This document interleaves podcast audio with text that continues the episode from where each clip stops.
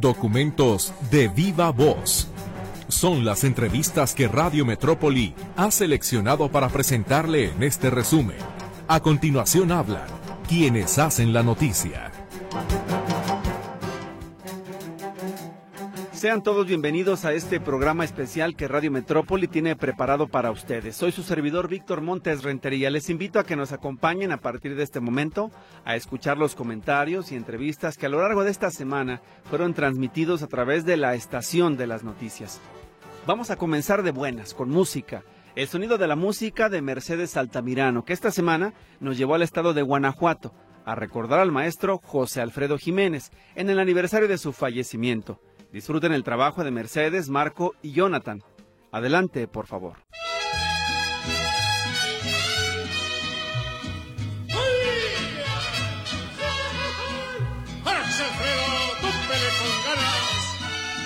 Era la década de los 40. Aquel joven se había negado a dejar la Ciudad de México para regresar a su natal, Dolores Hidalgo, Guanajuato, ante la precaria situación de su familia. Empezó a trabajar como mesero y en sus ratos libres componía y cantaba sus creaciones en un grupo llamado Los Rebeldes, por lo que con sus compañeros comenzó la búsqueda de una oportunidad en estaciones de radio y compañías disqueras. Y aunque lograron cantar en 1948 en la XEX y la XW, el éxito no llegó. Cuando nadie te quiera, cuando todos te olviden.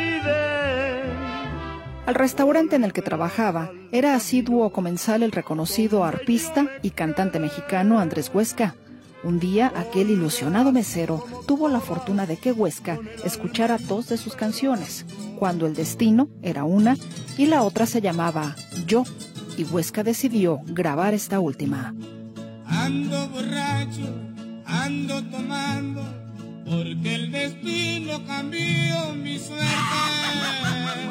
Yo se convirtió en todo un éxito en 1950 y Huesca ponía el nombre de José Alfredo Jiménez bajo los reflectores que tanto había anhelado el guanajuatense. Poco a poco me voy acercando a ti. Y entonces amanecí entre tus brazos. Amanecí otra vez entre tus brazos. Entre tus brazos en un mundo raro. Di que vienes de allá, de un mundo raro. En un mundo raro, con ella. Me cansé de decirle que yo sin ella de pena muero. Ella, la paloma querida. Por el día que llegaste a mi vida, paloma querida, me puse a brindar. Aparece ella, la paloma querida, en el último trago. Tómate esta botella conmigo y en el último trago nos vamos. Sí, la paloma querida, en el último trago, en una serenata sin luna. No hace falta que salga la luna a venir a cantar mi canción. Serenata sin luna, pero no me amenaces. No me amenaces, no me amenaces. Cuando estés decidida, No me amenaces porque si nos dejan, nos vamos a querer toda la vida. si nos dejan, muy despacito. Se fue metiendo en mi corazón con mentiras y cariñitos. Muy despacito tú y las nubes. Ando volando bajo, mi amor está por los suelos. Tú y las nubes, pero si no, que te vaya bonito. Ojalá que te vaya bonito. Ojalá que se acaben tus penas. Que te vaya bonito, hijo del pueblo. Es mi orgullo haber nacido en el barrio más humilde, alejado del bullicio de la falsa sociedad. Que te vaya bonito, hijo del pueblo. Porque a pesar de abdicar en esta vida el 23 de noviembre de 1973, sigue siendo el rey. Yo sé bien que estoy afuera, pero el día que yo me muera, sé que tendrás que llorar. Llorar y llorar, llorar y llorar. Con dinero y sin dinero, hago siempre lo que quiero. Y mi palabra es la ley. Notisistema. Diseño de audio, Roberto Álvarez. No tengo trono ni reina. Voz y producción, Ni nadie que me compre. Mercedes Altamirano. Pero sigo siendo el rey.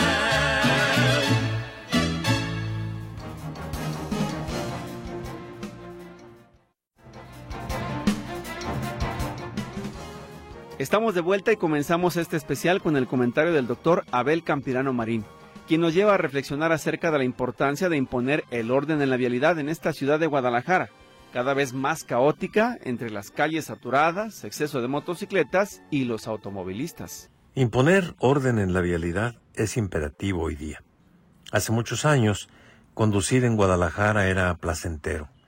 Había pocos automóviles, la regulación del tránsito vehicular se hacía a través de los agentes, quienes incluso en cruceros semaforizados hacían lo necesario para evitar la saturación de vehículos y por supuesto contaba mucho la cortesía de los conductores que era característica de estos lugares.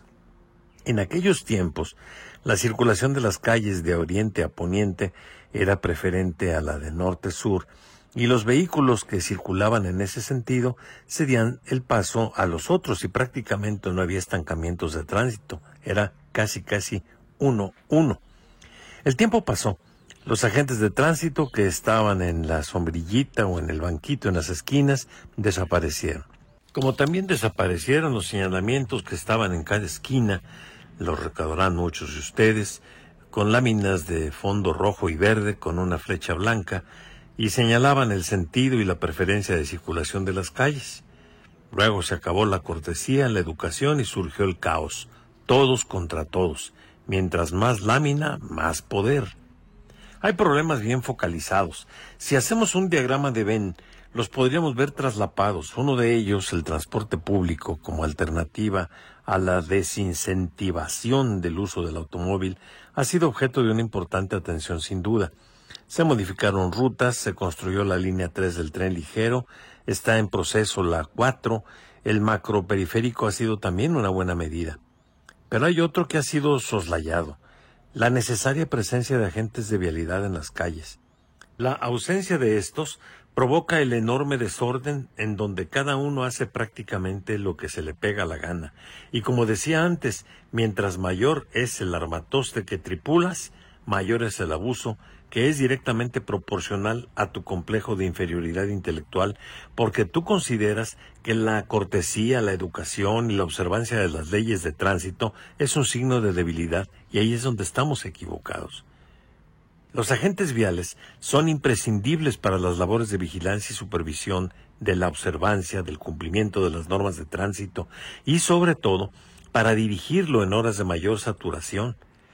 ¿Cómo extraño aquellos tiempos en que los agentes que iban en sus Harley Davidson descendían de sus poderosas máquinas para resolver los problemas viales, incluso desactivando los semáforos para hacer más fluida la vialidad y dirigiéndolos personalmente a todos los automovilistas? Recuerdo que hace muchos años se gastó una enorme cantidad de dinero para contratar una compañía española que dice que nos pondría a la ciudad a la altura de las mejores del mundo con semáforos sincronizados. Todo resultó un fiasco. Hoy están sincronizados, sí, pero de tal forma que solo se puede avanzar una cuadra cada vez, porque en la siguiente ya se encuentra la luz roja. Los vehículos que circulan por las transversales no pueden avanzar y si avanzan detienen a los otros y se generan embotellamientos. Otro problema también es la amenaza constante de los señores de las motos. Los motociclistas han hecho suyas las calles de Guadalajara. Ya en alguna otra ocasión me referí a ellos que no respetan ni las señales de tránsito, ni a los peatones, ni a ellos mismos se respetan. La mayoría son impertinentes, atrabancados, temerarios, groseros y aparte causan daños. Muchos vehículos todavía tienen las huellas de su paso marcadas en la lámina o cuando les han roto los espejos. ¿Y qué decir de los que utilizan la bicicleta como transporte? Se construyeron las ciclovías exprofeso para ellos, pero no todos las usan, precisamente porque no hay cultura vial, ni supervisión o vigilancia. Y pese a contar con ese espacio que es seguro y reservado, exclusivo para ellos, muchos se suben a la banqueta o circulan en sentido contrario, y aparte se le echan encima a los peatones y a los automovilistas. Y si usted algo les reclama, pobre de usted, porque entonces usted se está metiendo en contra de quienes verdaderamente conservan el medio ambiente, está en contra de las minorías, está en contra de la inclusión y se vuelve objeto de sus improperios. La verificación vehicular, los escuadrones verdes y el programa llamado de deschatarrización del gobierno del Estado han sido severamente cuestionados por la comunidad que los califica de meramente recaudatorios. En el último caso, se contempla erogar más de 30 millones de pesos para que las personas que tienen vehículos que ya no pasan la verificación puedan hacerse de otro mejor, porque el gobierno piensa que los daños ambientales son enormes con esos vehículos contaminantes y con 20 mil pesos le va a ajustar a uno para comprarse un carro nuevo. No, no va por ahí. Mejor que esos fondos se destinen a incrementar la planta personal de agentes de vialidad, de patrullas, de motocicletas, para que haya más vigilancia en las calles y se ponga orden y se eviten embotellamientos, porque los vehículos detenidos emiten muchísimo más gases contaminantes, generan islas de calor y provocan enorme estrés a todo mundo. No solo eso, no son pocos los altercados físicos que se producen entre los automovilistas.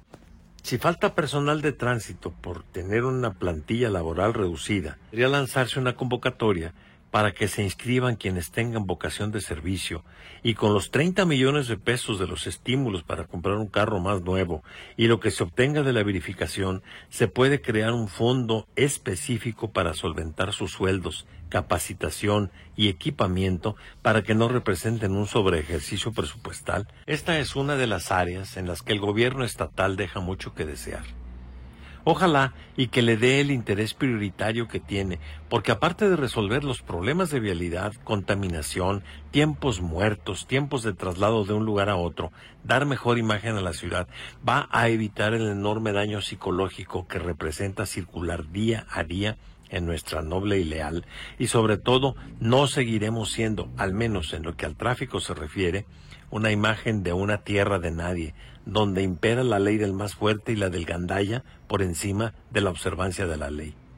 Y como el gobernador no va a andar distraído en las campañas electorales de su partido, yo confío que le dedique su tiempo y esfuerzo a resolvernos el problema y también a darnos paz y tranquilidad a los jaliscienses, y no solo en lo que a vialidad respecta. Hasta aquí el comentario. Muchas gracias por su atención. Que tengan buen día. Damos las gracias al licenciado Abel Campirano Marín por su aportación a los redescuchas de Radio Metrópoli. Sin duda alguna, una de las grandes deudas de la actual administración es esta en materia de movilidad, pues mientras se han privilegiado los macroproyectos de transporte, las inversiones en unidades y el fortalecimiento de algunos sistemas como el tren ligero y macrobús, queda pendiente una cosa, la más importante, la presencia de la policía vial para devolver el orden y civilidad en las calles. Vamos a una pausa y regresamos.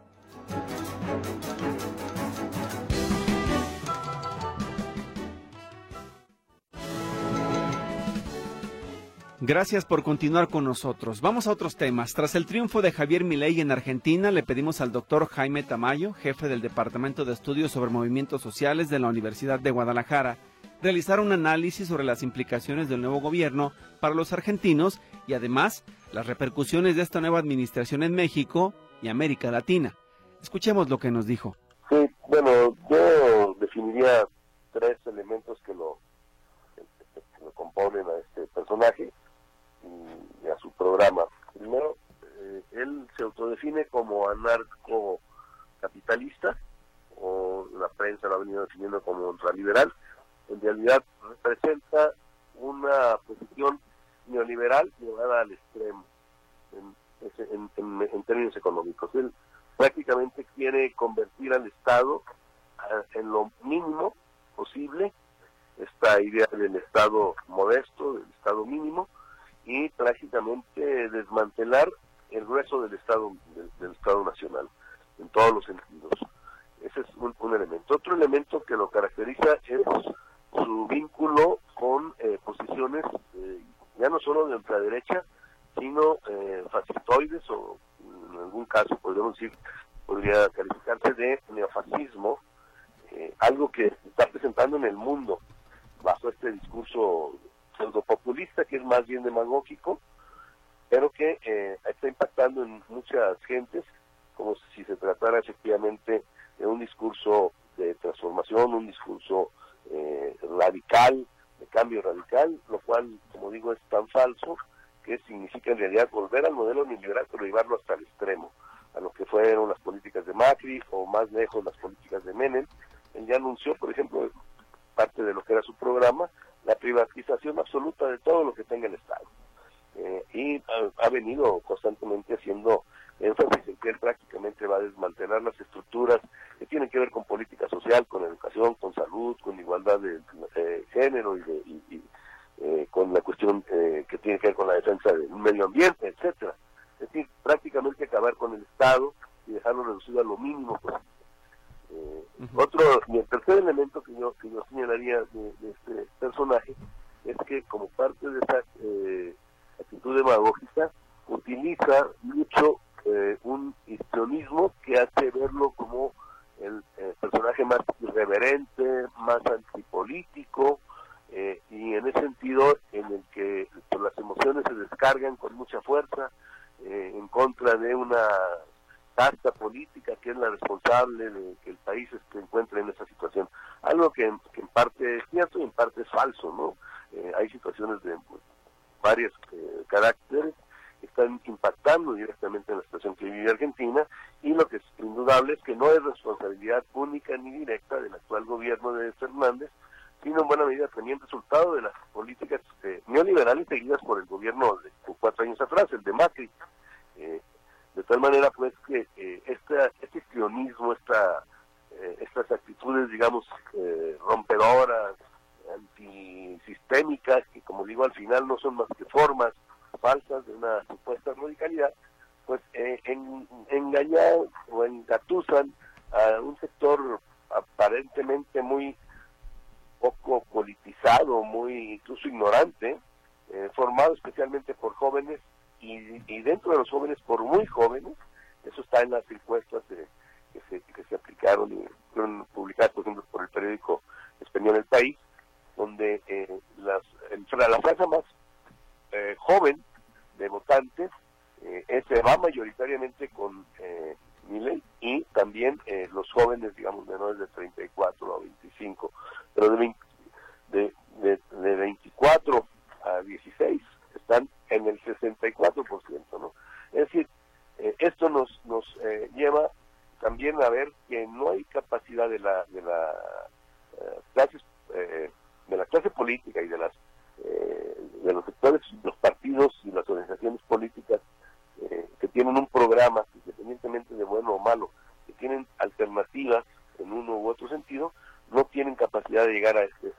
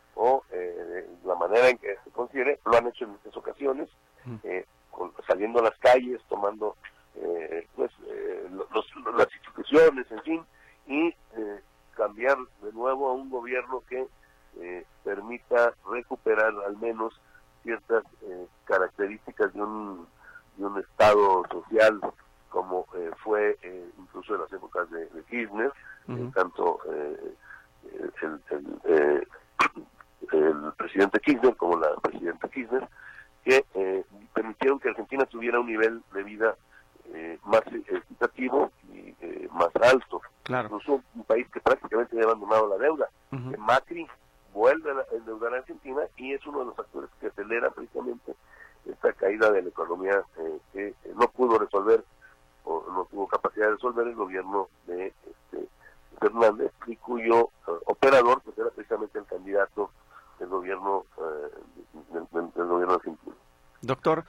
¿Qué, papel jugaría México en este escenario latinoamericano? Porque ya había personas que decían, bueno, siendo tan neoliberal Milei y el presidente López Obrador tan antineoliberal, ¿qué se esperaría de la relación entre ambos países?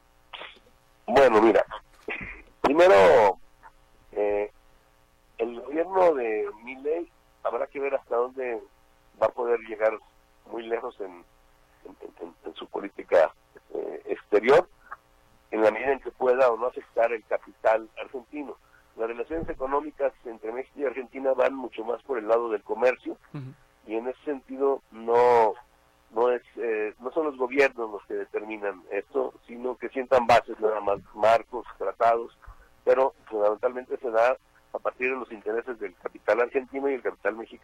y los capitales transnacionales instalados en los países.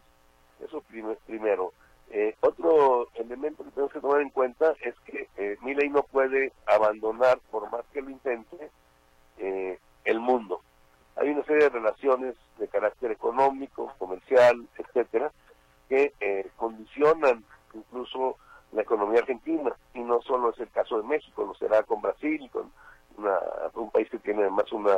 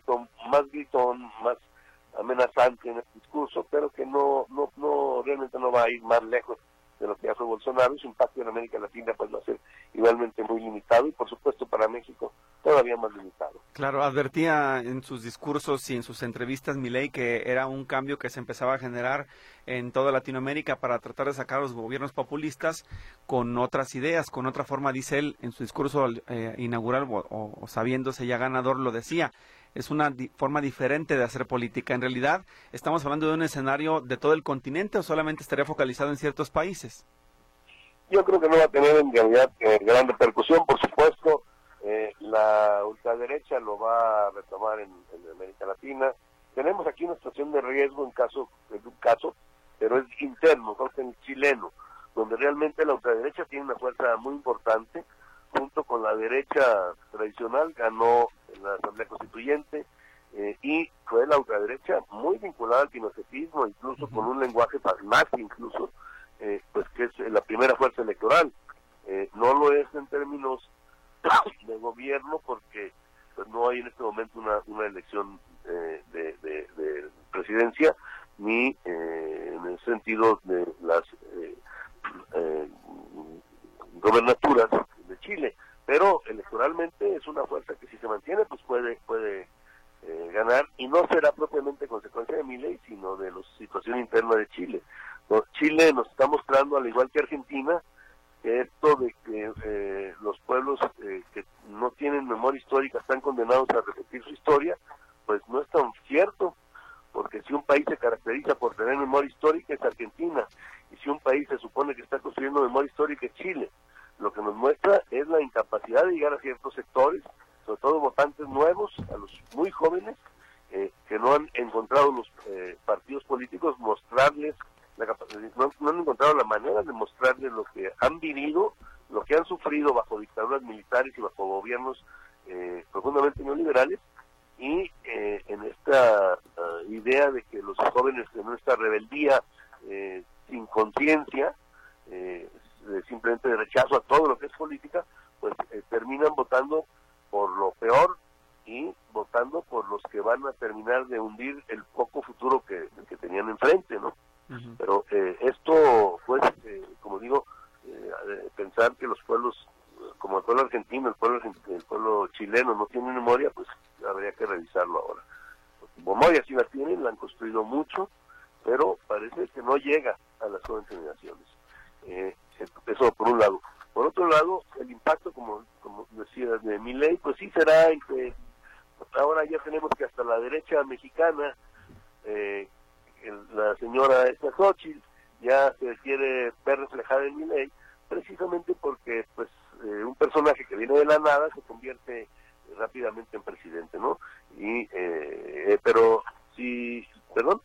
No, adelante, adelante, por favor. Ah, pero si esta señora que supuestamente representa la derecha eh, un poco más tradicional frente a otro loquito que tenemos por ahí, eh, que más bien se reivindica en una ultraderecha católica y cristera, pues no va a tener mayor impacto. Eh, yo veo que la, en el caso de la señora Sochi, pues simplemente va ah, pasando de una posición a otra, de eh, representar incluso en, ciertas políticas sociales de, López Obrador como desde la oposición hasta eh, ahora presentarse como una mi ley mexicana, pues obviamente va a ser utilizado así, pero su impacto me parece que va a ser mucho menor tanto en, los procesos electorales como el de México como en otros países. Eh, y como digo, lo que sí hay interno en cada país, pues eso se va a expresar con más virulencia, sí, claro. Pero, pues, por ejemplo, como señalaba yo antes, el caso de Bolsonaro, o más atrás, el caso de Trump, que se pensó que pudiera generar un gran impacto pues, mm, electoral en los países latinoamericanos, no ha sido así, ¿no? Mm. Eh, hemos vivido un proceso más bien de, eh, de, recuperación de, la, de los países que tienen gobiernos progresistas y eh, pues sí, hay, hay altibajos, hay posiciones que se pierden, como se perdió en Uruguay en su momento, o como eh, ahora se puede ver que se está perdiendo eh, en, el caso argentino, pero eso no tiene que ser necesariamente un, algo que va a impactar a otros países. Hasta aquí la participación del doctor Jaime Tamayo. Muchísimas gracias por su entrevista. Sobre el mismo tema habló nuestro comentarista, el politólogo y expresidente del Colegio de Jalisco, Javier Hurtado, quien también nos comenta sobre el resultado de las elecciones argentinas. Adelante, por favor.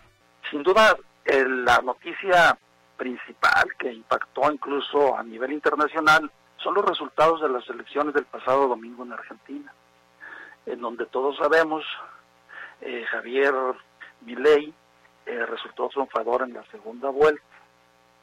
Pero más allá de las polémicas propuestas y eh, personalidad del próximo presidente de Argentina, que tomará posesión ya el, día 10 de diciembre, muy rápido, allá no existe ese periodo de transición tan grande como en México entre la elección y la toma de posesión. pero más allá de su, de su perdón, más allá de su personalidad y propuestas, pues eh, conviene eh, analizar eh, si algunas de esas propuestas que viabilidad tendrían de ser realizadas. Y también después, lo que muchos han pensado, si puede surgir otro Milei en América Latina o en México. Por principio de cuentas, lo de cerrar el Banco Central pues se ve completamente difícil, ya que su correlación de fuerzas en el Congreso es muy débil. Eh, tan solo tiene, eh, digamos, eh, un porcentaje de diputados que no llega ni al 15%, 79 de 257.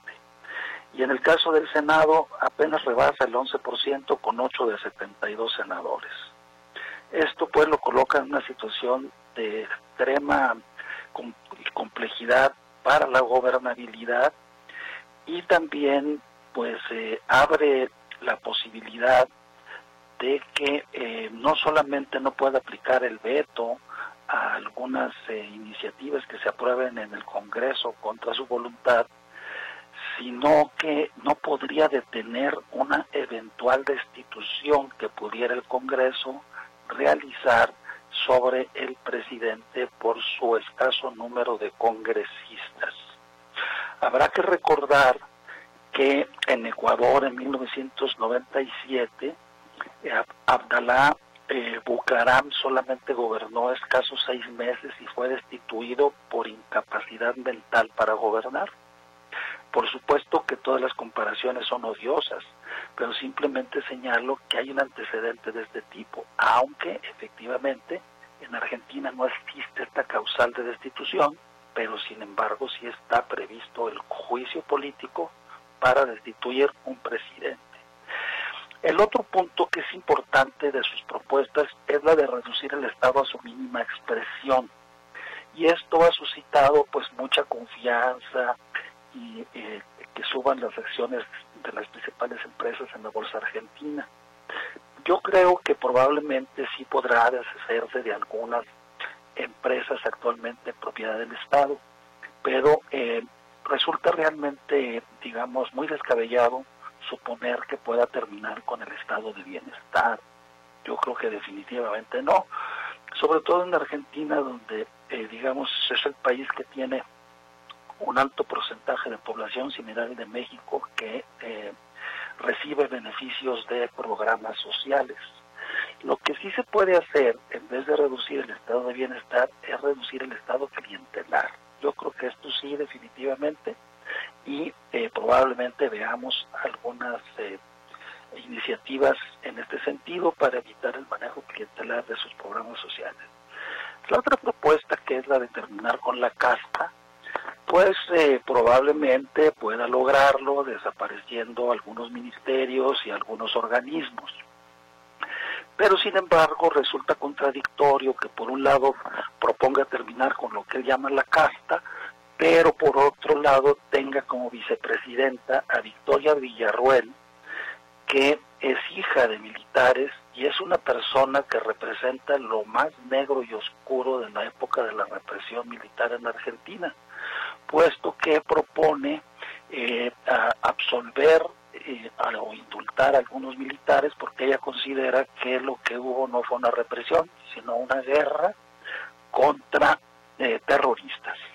Y la otra contradicción en esta propuesta de terminar con la casta, pues es que el primo del ex vicepresidente Mauricio Macri, Jorge Macri, es el que gobernará Buenos Aires a través de su partido y en alianza con él. Estas propuestas de alguna manera vienen a moverle el tapete, por decirlo así, a algunas de las principales fuerzas políticas. Por ejemplo, es lo de que tiene que ver con el Banco Central o con reducir el Estado a su mínima expresión, pues definitivamente sí eh, le, le modifica el panorama a lo que vendría siendo la derecha tradicional en América Latina y en México, que no han avanzado hacia proponer cuestiones similares a esta. Y relativo a la casta, pues creo que esta situación le mueve también el tapete a todas las fuerzas políticas. En el caso de México, pues nosotros podemos ver que no hay ninguna fuerza política que esté proponiendo eh, la, cuestión, las propuestas de carácter económico que está haciendo Javier Milei en Argentina. Y en lo que respecta de la casca, la única similitud que se podría encontrar sería precisamente con eh, la propuesta del presidente de México de terminar con lo que él llama organismos constitucionales autónomos inservibles y transformar la, la, Suprema Corte de Justicia de la Nación. Es decir, en México la casta es el PAN, el PRI, el PRD, la Suprema Corte y los organismos constitucionales autónomos, muchos de ellos inservibles, que cuestan una enorme cantidad de dinero los contribuyentes. Así las cosas, pues yo creo que es importante tener presente que no necesariamente se puede presentar en México o en otro país un ley. Para que pueda surgir un ley tendría que darse con condiciones similares a de la Argentina. Por ejemplo, que existiera una cantidad de pobres similar a lo que existe allá, 40% de pobres, que sea un país que esté sumido en una crisis económica por más de 8 años, que tenga un 143% de inflación en los últimos 12 meses creo que estas condiciones serían difíciles de conjuntar en, otro país. Sin embargo, lo que me parece más importante, y sobre todo para los que piensan que en México puede surgir otro ley, hay una situación fundamental que no debemos de perder de vista que mi ley fue posible gracias a que en Argentina existen elecciones primarias abiertas, simultáneas y obligatorias y que se practica la democracia al interior de los partidos políticos. En Argentina no se andan con payasadas esas de las encuestas y que a través de encuestas eh, simulan dedazos. Mi ley es producto de la democracia interna de los partidos políticos y es producto de que en Argentina existen organizadas por el Estado auténticas elecciones primarias. En México eso no existe y por lo tanto, mientras no exista democracia en los partidos políticos y mientras no existan elecciones primarias organizadas por el Estado y no se configure una situación de crisis económica vio en Argentina, pues es sumamente difícil o prácticamente imposible que en México pueda surgir otro ley. Ese es mi comentario y yo agradezco mucho la atención de ustedes. Interesante como siempre el comentario del doctor Javier Hurtado. En esta ocasión hablando sobre el sorpresivo triunfo de Javier Milei en las elecciones de Argentina. Tenemos más que compartir con ustedes, pero vamos primero a una pausa y enseguida volvemos.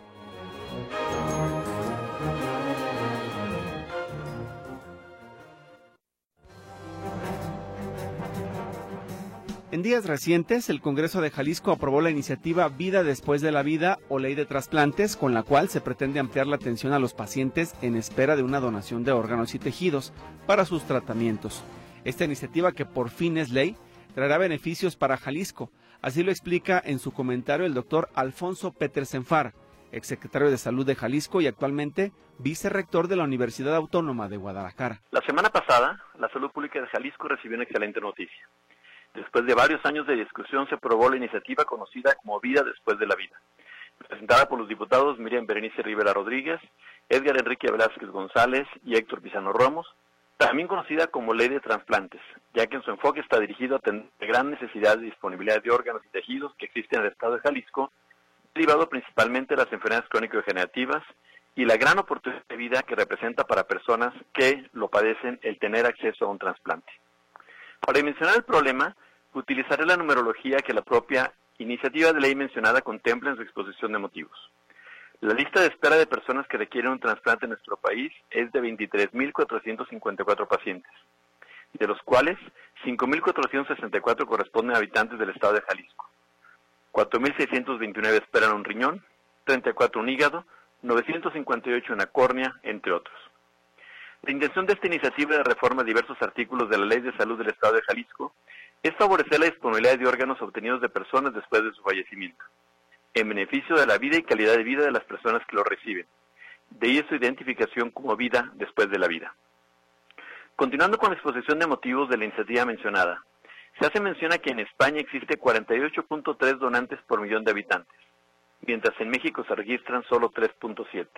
Esto es, menos de la décima parte, lo que marca una muy clara diferencia en el comportamiento de la lista de espera en cada uno de los países.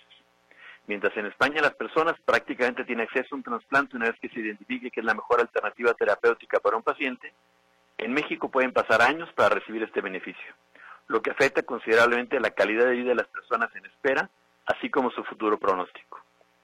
Es importante mencionar que el acceso a un órgano para fines de trasplante en diferentes países está limitado precisamente por la regulación que existe al respecto.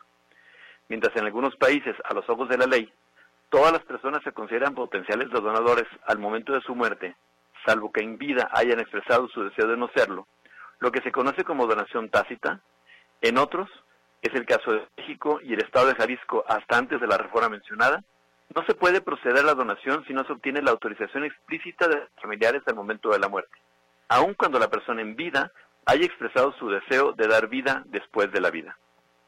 Cualquiera de nosotros puede imaginar el difícil momento que vive la familia después de la pérdida de un querido, lo que complica la tarea de quienes procuran la donación de órganos en beneficio de los potenciales receptores. La iniciativa mencionada, si bien no alcanzó el objetivo de que todos nos convirtiéramos en donadores potenciales, salvo que en vida hubiéramos manifestado lo contrario, esto es, que todos fuéramos donadores tácitos, a menos que en vida manifestáramos lo contrario, si logra que la donación expresa, esa que se manifiesta en vida de querer dar vida después de la vida y que dejamos por escrito en algún documento o en nuestra licencia de manejar, debe ser respetada por terceros y no podrá ser revocada por ellos al momento de nuestra muerte. Termino mi comentario reiterando que me parece una excelente noticia para la salud pública de Jalisco y particularmente para aquellas personas que esperan trasplante. Aprovecho para hacer un reconocimiento a los integrantes del Congreso por esta acción e invito a toda la población a que tratemos este tema en familia. Manifestemos nuestra voluntad de ser donadores. Sí, de dar vida después de la vida y a no dejar pasar la oportunidad de manifestar nuestro deseo de donar siempre que podamos, ya sea en el trámite de nuestra licencia, en nuestro testamento o en pláticas familiares en beneficio de aquellos que por alguna razón requieren un órgano para mejorar su calidad de vida, justo cuando nosotros ya no lo necesitamos. Bien, doctor, pues eh, muchísimas gracias. Usted como exsecretario de Salud preguntaría eh, qué tan difícil será más adelante llegar a considerar la propuesta de que todos seamos donadores de manera pues eh, automática como era la iniciativa original o simplemente con esta modificación pues habrá una mejoría en el sistema de salud y sobre todo para reducir la lista de pacientes eh, que esperan una donación de un trasplante? Víctor, yo creo que lo más importante es todo reconocer que esta es una iniciativa que se planteó hace aproximadamente tres años, este tiempo de discusión se limitó considerablemente derivado de la no aceptación de algunos actores respecto a la donación tácita, pero creo que lo logrado hasta el momento es sin duda un gran logro y esperamos que muy pronto, ojalá no en muchos años, se logre ya la donación tácita en beneficio de muchas personas que están esperando el órgano. Muy bien, gracias, doctor Alfonso Petersen. Muy buen día para todos y muchas gracias. Si bien el proyecto original, impulsado por el diputado de Agamos, Enrique Velázquez, consideraba convertir a todos los jaliscienses automáticamente en donadores de órganos y tejidos, salvo que el ciudadano manifestara lo contrario, esto no se logró, pero aún así, la nueva ley es un avance para abatir el rezago en las listas de niños y adultos en espera de un trasplante.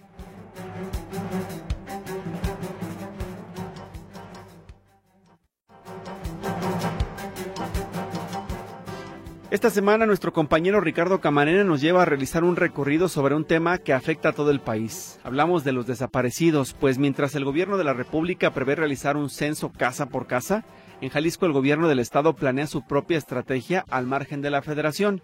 Escuche más sobre el nuevo censo de los desaparecidos. Que no son tantos, que la cifra está inflada, que se trata, una vez más, de un ataque a su gobierno, que se presentarán datos actualizados para mostrar la realidad, su realidad, aunque lo cierto es que se trata de uno de los asuntos más críticos, delicados y dolorosos que enfrenta actualmente el país, sin que a la fecha exista una respuesta a esta deuda con la sociedad son los desaparecidos en México, una tragedia que quedará atrapada en la frivolidad de las estadísticas, las históricamente conocidas, las denunciadas por colectivos y la de los otros datos, los datos oficiales. En México hay poco más de 113 mil personas de las que nada se sabe, de acuerdo con el Registro Nacional de Personas Desaparecidas y No Localizadas. De acuerdo con el presidente de México, Andrés Manuel López Obrador, todo comenzó desde la llamada guerra contra el narco emprendida por el entonces presidente Felipe Calderón. Ha sido una herencia muy dolorosa, todo esto que surge a partir mm, de que se decide enfrentar la violencia con la violencia, cuando se declara la guerra y se dejan de atender las causas que originan la violencia, cuando se le da la espalda al pueblo, sobre todo se abandona a los jóvenes y se desata la violencia en nuestro país como nunca se había visto. El tema, realidad vigente, está de nuevo en la palestra tras el anuncio del censo que realiza el gobierno federal. Acerca de los desaparecidos en el país, se está haciendo ahora un censo nuevo para eh, tener plena certeza de cuántos desaparecidos hay realmente. Eh, nos están ayudando los gobiernos estatales, las fiscalías de los estados y eh, está participando la Subsecretaría de Gobernación y también la Secretaría de Seguridad y de Protección Ciudadana para eh, tener todos los elementos y un censo confiable se trata de un censo realizado casa por casa para actualizar el número, un número que, a decir del mandatario mexicano, no es tan alto como algunas voces han expuesto, porque la información, afirma López Obrador, no está actualizada. Falta actualización. Hay casos en donde se reporta una desaparición y eh, se encuentra la persona, pero no se actualiza el eh, padrón. Actualmente hay algunas voces, como la de la excomisionada nacional de búsqueda de personas desaparecidas, Carla Quintana, que afirman que el censo en realidad busca reducir con fines políticos el número de personas desaparecidas en México. Y es que alrededor del 40% de los reportes en esta materia corresponden a la actual administración. Esto señalaba en una videoconferencia con el académico Sergio Aguayo. La intención es, y es muy clara y es lamentable, que eh, eh, es el reducir la, eh, la cifra de personas desaparecidas principalmente en este gobierno. eso es muy claro y también está dirigido específicamente a los 22, a los antes 22, ahora 23 gobiernos estatales por el partido en el poder, con una participación muy marginal hay que decirlo, en los otros, en los otros estados. Pero para el presidente López Obrador se trata de una cifra inflada, de una actuación de mala fe por parte de quienes formaran parte de su equipo de trabajo con la enorme responsabilidad de hacer frente a uno de los delitos más atroces que se cometen en el país. Vamos a demostrar de que el censo no estaba bien manejado, el registro que se tenía y que no era nada más ineficiencia, sino había una intención de afectar al gobierno que represento. Entre las voces críticas figura el Comité contra la Desaparición Forzada de la Organización de las Naciones Unidas, comité que manifestó su preocupación por la forma en la que se desarrolla el censo. Asegura que incumple con los protocolos internacionales en la materia en consonancia con lo que señalaba la ex titular de la Comisión Nacional de Búsqueda, Carla Quintana. Esto eh, se hace desde una autoridad que no está prevista en la ley como una autoridad buscadora. Eh, son las comisiones y las fiscalías las que, de conformidad con la ley, son quienes tienen que liderar este, este, este tipo de, de, procesos y se estaban haciendo como ya, como ya me referí. Y además es una autoridad que no está capacitada para hacer este tipo de, trabajo. De acuerdo con el presidente López Obrador, el censo quedará concluido en algunas semanas más, en diciembre. Será entonces cuando se conozca la cifra actualizada de las personas de las que, al día de hoy, no se sabe nada. Notisistema, Ricardo Camarena.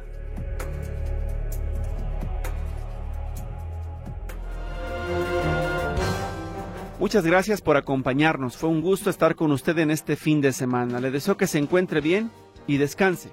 Soy Víctor Montes Rentería. Hasta la próxima.